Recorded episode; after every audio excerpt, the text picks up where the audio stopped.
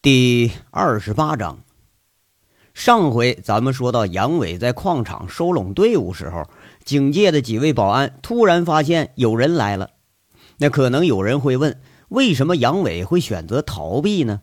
很简单，作为训练有素的军人，杨伟受到的教育是在执行任务的途中要尽可能隐藏自己的行迹，要尽可能减少不必要的麻烦。生命第一，任务第一。不管杨伟做什么匪夷所思的事儿，都是为了救人而不得不做的。而且呀，这次的目的就是救人，而不是和矿工或者其他人来拼命。杨伟每做一件事儿，就像当年执行任务一样，有百分之百的把握能达到目标才会去做。刚刚这一转眼，又来了几辆摩托车。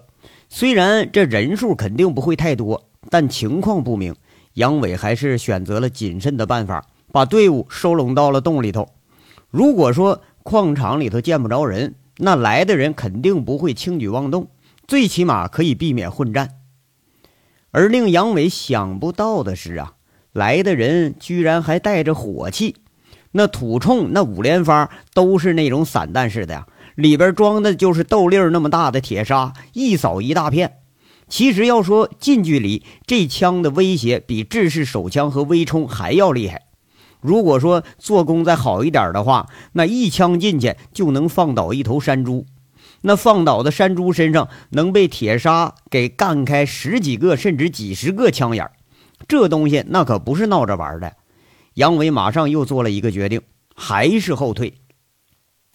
场上啊，带队的是先前已经见过的马龙，这次再来矿场呢，就是要执行狼哥交给的任务了，把这工作组的人都给拖出来。能搜的证据都搜走。刚刚已经得到消息，这个老二郎志勇已经在后山岭啊逮回了那逃跑的黑子。下午啊，多长时间这都没顾得上工作组的事儿了。这可算是腾出手来了，自己带着这帮人，那就是老二的手下。刚从山里回来，一看起火了，耽误了这么一会儿，这才聚到一块儿。要说什么是黑子呢？哈。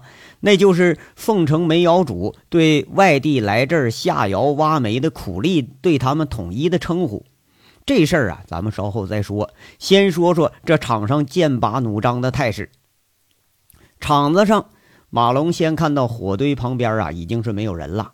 再一看矿洞上的干石垒住的那个东西已经被推倒了，这下他就有点狐疑，一挥手示意几个人进去看看去。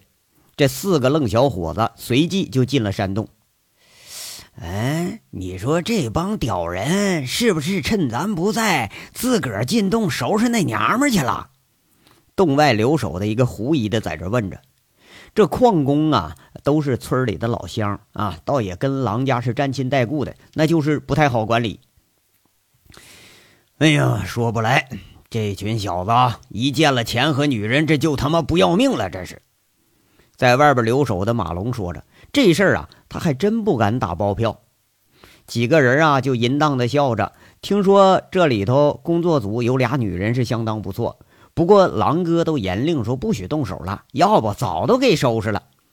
几个人啊，还不死心的在那开着荤玩笑，看着进去的人搜索开了，这人呐都没想什么，除了马龙还是有点狐疑，剩下的人都坐在火堆旁边开始烤火了。都没意识到这危险就在身边。洞里边呢，杨伟侧身躲在拐角，看着越来越近的矿灯影子，心下是咚咚直跳。仔细听着这脚步声，黑暗里头，杨伟摸着身后这杨混天的手，俩人手指头捏着，在这比划了半天。虽然比划是什么，咱没看见啊，但侦查员的老本事，这可都帮上大忙了。那手语比划出来的意思是：来了四个人，有枪突袭，全部放倒。我负责第一个、最后一个，中间的交给你们了。进洞搜索的这四个人，此时却是浑然不觉。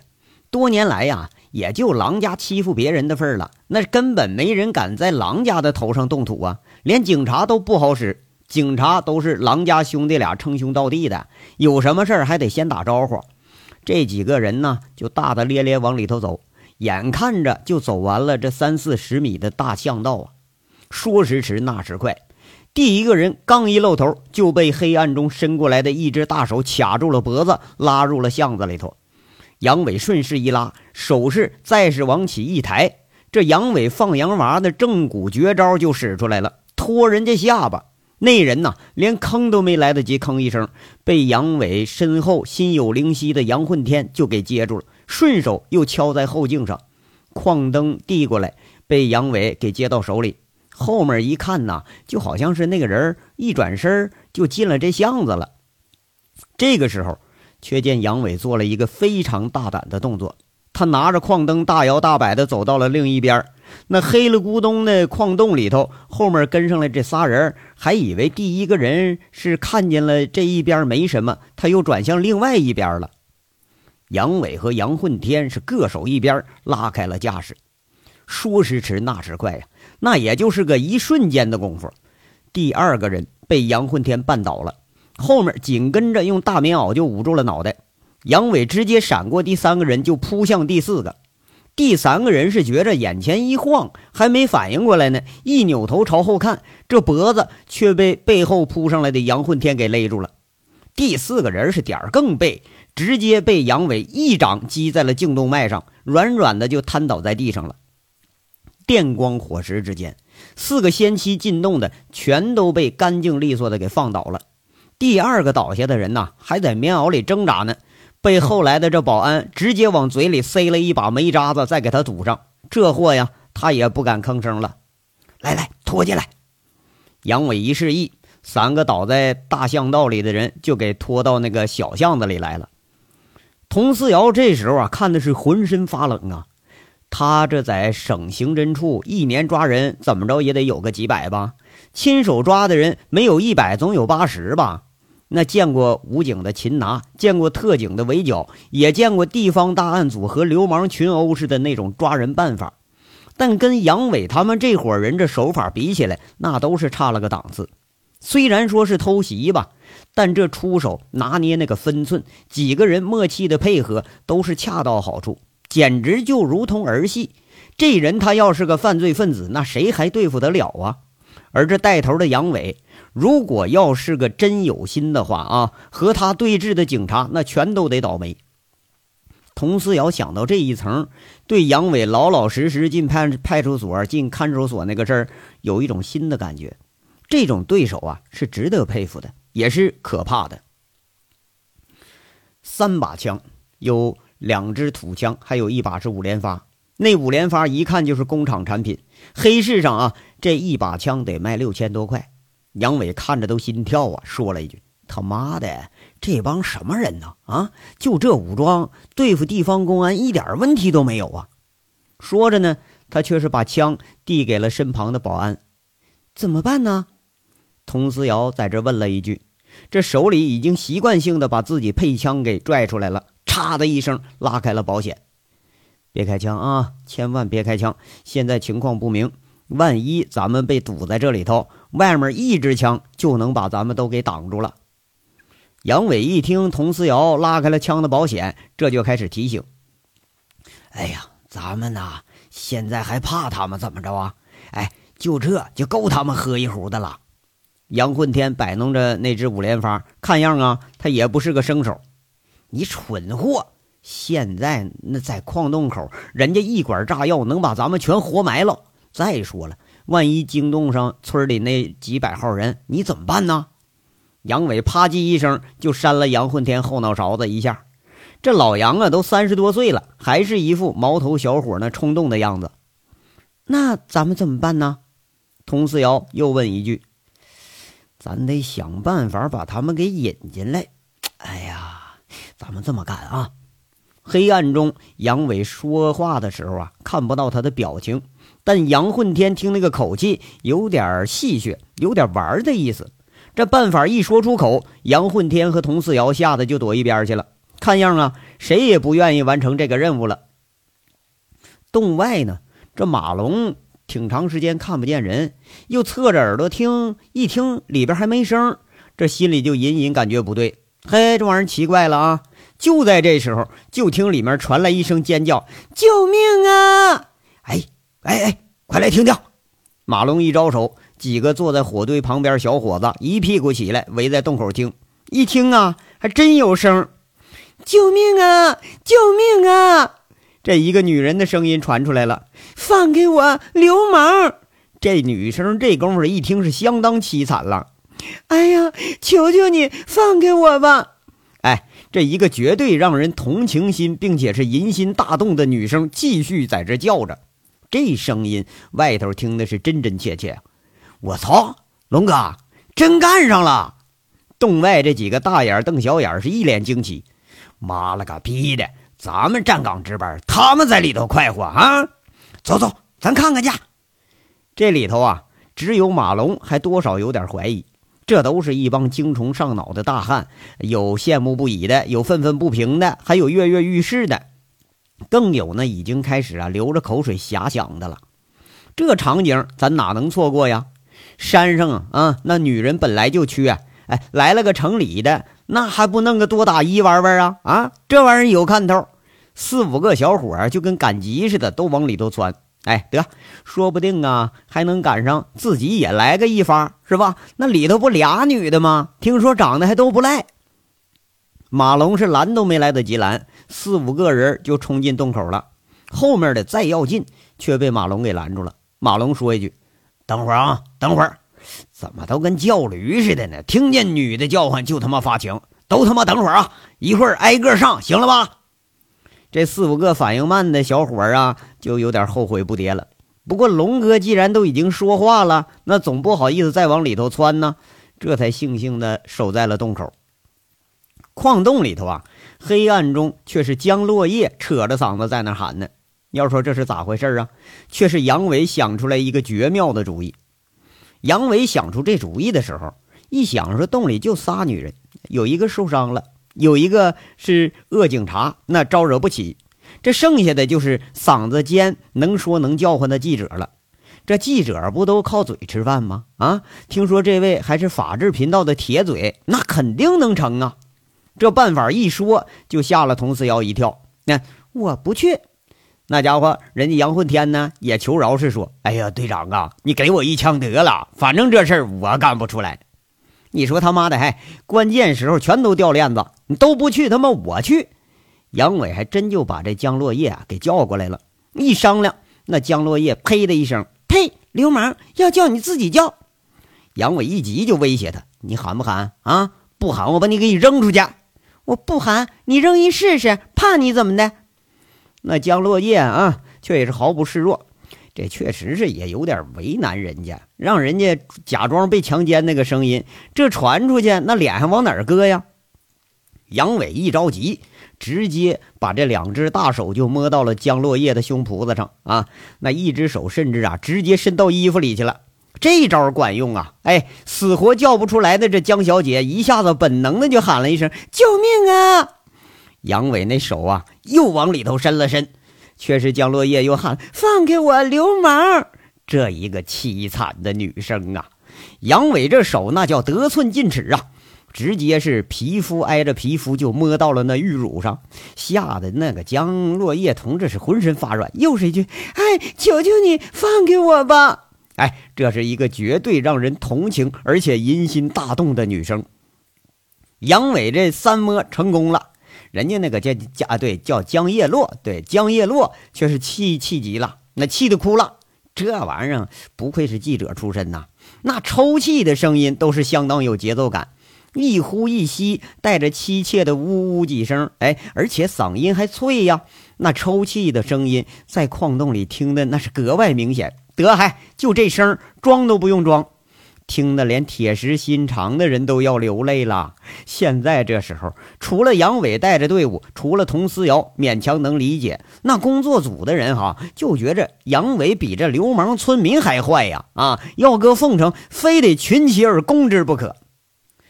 而现在呢，现在已经进来这几个人，他们一听这声啊，那是另外一番想法，说我操，谁干的？哎，好像干完了已经啊，这是。这几个人不由自主的就开始加快脚步，哎，都唯恐说落后了，让别人给抢了先了。这五个精虫上脑的家伙根本没有防备，进了那个巷道啊，就往小巷拐。那左右两侧同时又扑出几个人，五个人比前面那四个人还倒霉。前面两个是被放倒了，第三个被手刀切住了颈动脉，第四个、第五个杨伟都没动手。杨混天他们几个直接用大矿灯就给他砸晕了。就那家伙，哎，充电式的矿灯，足足有个七八斤，比石头筷子还结实，砸人是正好使用啊！这是。佟思瑶看着杨伟这流氓的招数，是又好气又好笑，不过还是长长的出了口气，收缴了两把军刀，两支五连发。杨伟这眉头锁得更紧了，这事儿越来越蹊跷。这伙人这武器这么厉害，真要是个大城市里的帮派黑社会，咱还说得过去。在这荒山野岭，你带这么多武器干什么呀？你总不是说半夜出来打兔子吧？杨混天呢？处理完刚才这五个，在这问队长：“那剩下的人怎么办呢？外头还有六个，咱得速战速决。”杨伟看着已经被自己抓进来，这都快有二十几个人了，黑压压的在这窝了一片，这又有点担心。这帮人谁知道什么来路啊？啊，只怕是自己在这儿多待一刻，那就要多一份危险了。这就点了七八个人名，说了一句：“来，咱们玩把大的啊！”诱敌深入，再来个斩首切尾，把这帮小子收拾利索了。大家心里不要有顾虑啊！凤城能有这样武装的人，绝对不是什么好货。我们这是替天行道，出了事儿啊，我替大伙担着。算我一个。佟思瑶这时候终于鼓起勇气说了一句：“这呀，也是他一直想说的话。本来看着杨伟行事，虽然是处处入不得眼。”但眼下看着这管制刀具、枪械全都出来了，他对杨伟这看法又是进了一层。就听他说了：“杨队长，这事儿从头到尾就一直是你在操纵，总得给我们警察留点面子吧？”杨伟接着就问一句：“那你不怕不怕犯错误啊？如果因为惩恶让自己担上了罪名恶名，我愿意。”佟思瑶口气不硬，却充满了坚定。这话一入耳啊，杨伟沉吟了半晌，这才说：“欢迎入伙。”几个老兵也跟在保安队欢迎新人似的，齐刷刷小声说一句：“欢迎同队入伙。”来啊，我跟你们布置一下。杨伟蹲下来，佟四瑶和老兵围了一圈。杨伟开了电筒，摆了几个石头子儿，开始第三次排兵布阵了。洞外边呢，马龙就觉着呀。有哪块好像有点不对劲，但他还就是说不上来。这竖着耳朵，又是听了一会儿，没声啊。这几个小子，你看看我，我看看你，说嘿，这怎么又安静了呢？安静只持续了一两分钟，里头又闹腾起来了。先是一句凄惨的大叫：“救命啊！救命！杀人了！”这是一个女生，好像就是刚才叫的那人。然后又是一声啊，很凄惨的喊：“啊，放给我，放给我！”哎，那声啊，一听不是一个人是另外一个女的。所有的声音呐，听得最为真切的一声后，瞬间都是戛然而止。所有的声音离这洞口好像还都不远，马龙他们几个都是听得清清楚楚。正犹豫呢，又是一个熟悉的声音。这次却是个男生，嘶着嗓子喊着：“龙哥，快来呀！他们把这俩女的给弄死了。”这一个小子在那问：“龙哥，这是小三儿的声啊，别不是把俩女的都给干死了吧？”就这一会儿，却再没有什么犹豫的了。马龙一急，这怀疑一下子就放下了，叫了一句：“你们俩守着，你们几个跟我进来。”外二里四。杨伟和杨混天俩人一下子看到进洞的人，心里一喜呀。此时，杨伟和杨混天俩人手脚并用，撑着大象左右两边的墙壁，哎，就跟一根横梁一样，横在了洞顶上。如果你不抬头，你真看不见。小巷子里头呢，佟思瑶和几个老兵已经埋伏好了。刚刚是佟思瑶想的主意，而且做了说服工作了。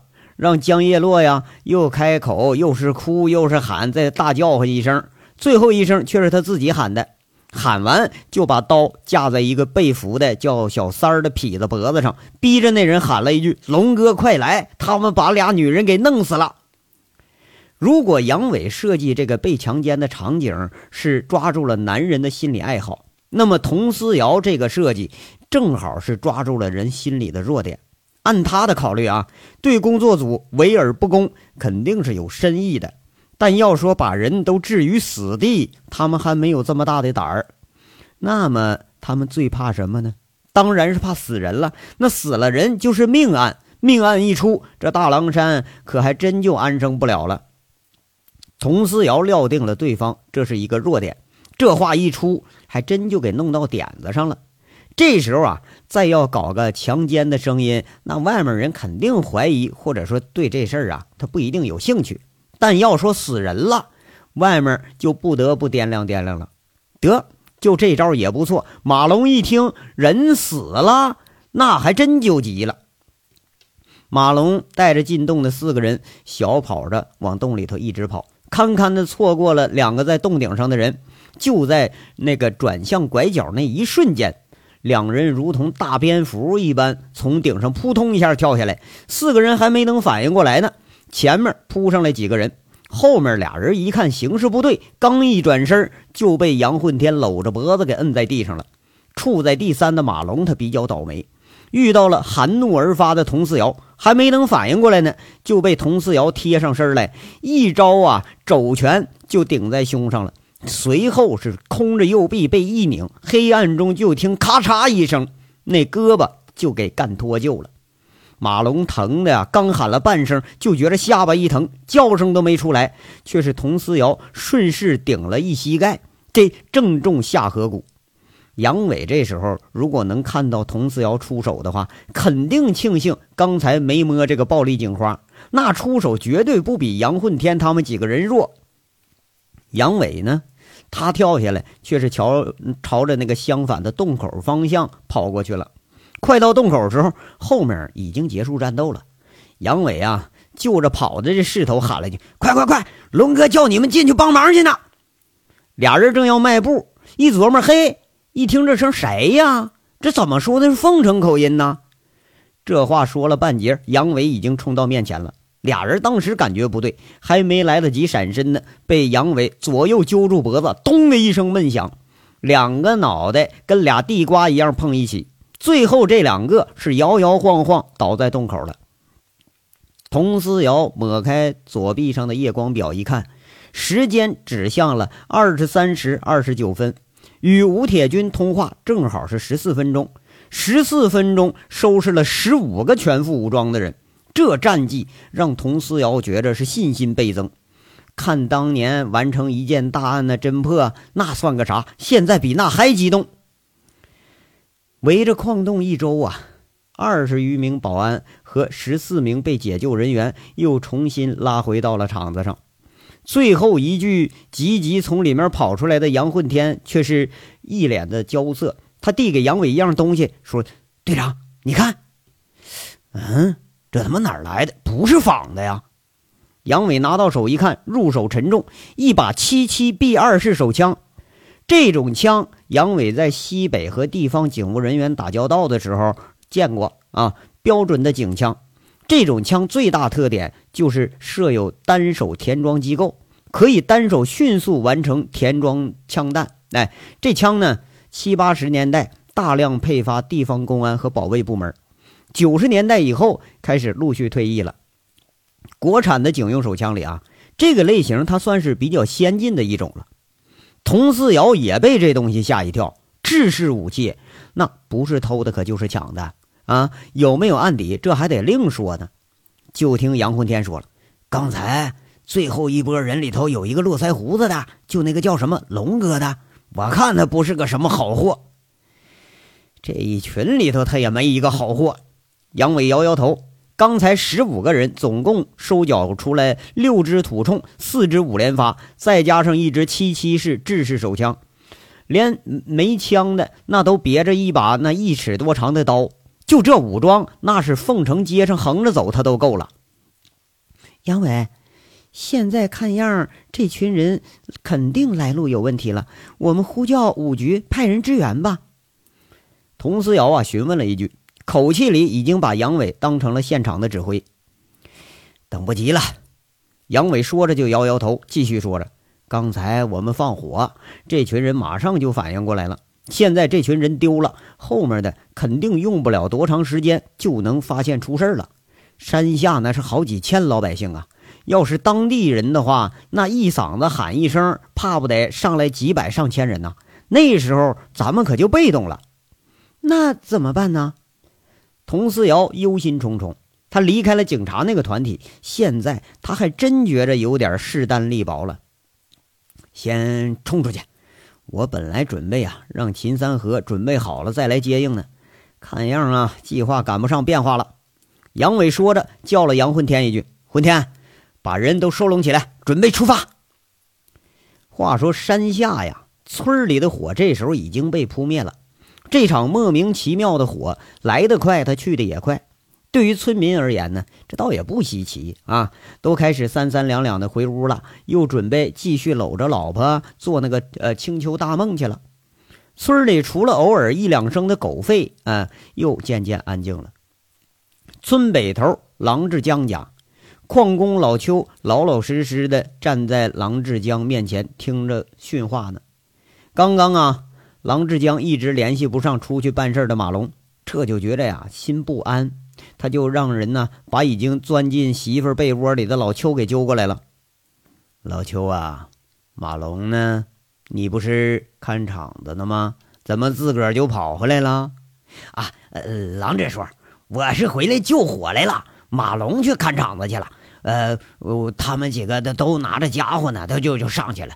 我一想，我自个儿帮不上忙啊，我我就我就没再去。老邱战战兢兢在这回答着。